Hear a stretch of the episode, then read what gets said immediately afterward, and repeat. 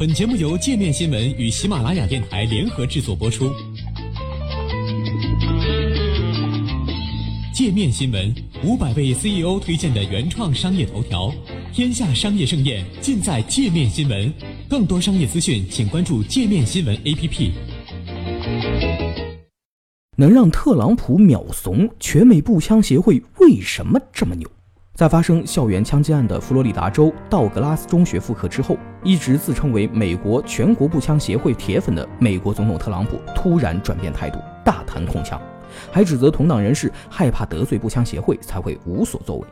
特朗普本人正是步枪协会的成员，在2016年总统大选的时候，步枪协会为支持他砸下了三千万的美金。然而，在步枪协会派代表火速前往白宫与特朗普会谈后，特朗普立刻改变了自己的态度，在推特上发文强调自己尊重美国宪法第二修正案。能让怼天怼地的特朗普认怂，这个美国步枪协会到底是个什么来头呢？美国全国步枪协会成立于1871年，发起者是美国内战的老兵。根据协会网站介绍，协会最初成立的目的呢，是为了以科学为基础，促进鼓励步枪射击。此后，为鼓励美国年轻人进行射击运动，协会游说美国各主要院校在校内设立步枪俱乐部。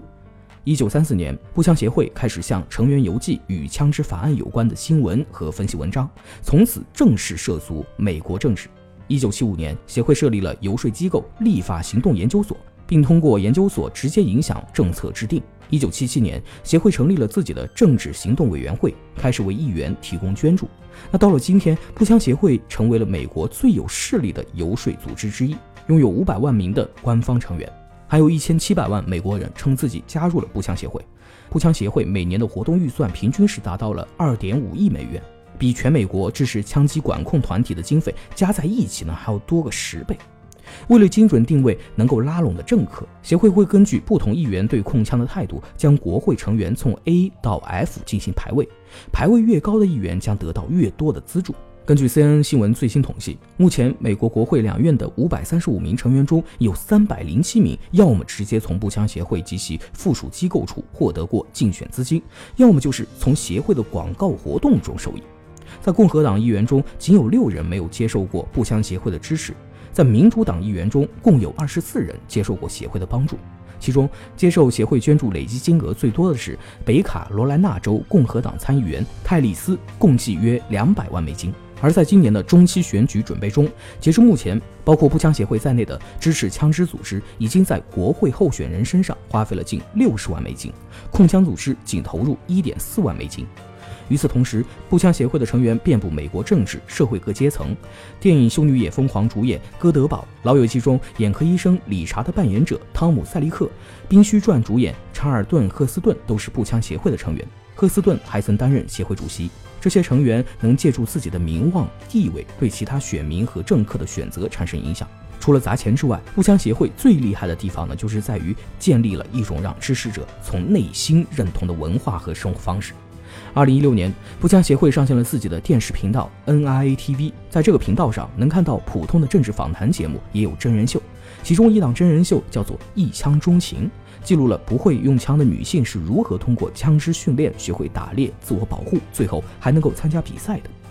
美国政治新闻网认为，这些节目向观众传递了同一个信息：自由主义的精英要抢走大家的枪和自由。到处都有恐怖分子和坏人，你要学会保护自己。有了枪，不仅可以让你看上去很潮，还能够让原本柔弱的人变得强大。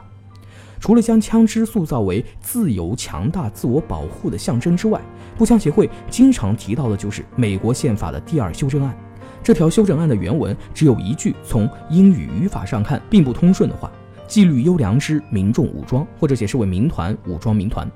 乃自由邦国安全所必须，人民持有并携带武器之权不受侵犯。”对于这条修正案的本意是否支持民众持枪，美国学术界一直有不同的看法。有学者指出，在修正案实施初期，鉴于当时的历史背景，从最高法院到地方法院都认定，该法案强调的是民兵有武装权，而非普通民众有持枪权。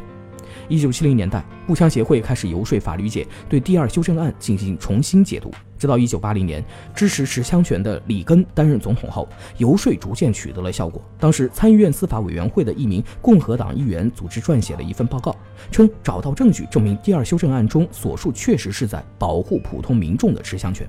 之后，步枪协会发起了一系列学术研究，极力证明这种说法成立。二零零八年，美国联邦最高法院对哥伦比亚特区的一起案件裁决认定，第二修正案保障个人拥有枪支的权利，不论该人是否为民兵。至此，步枪协会所推崇的理念，从法律到文化都赢得了深厚的知识基础。那在这样的背景下，政治新闻网认为，如果美国没有形成无枪文化来进行反制，不管枪击事件造成了多么惨烈的后果，都无法拔动政治的走针。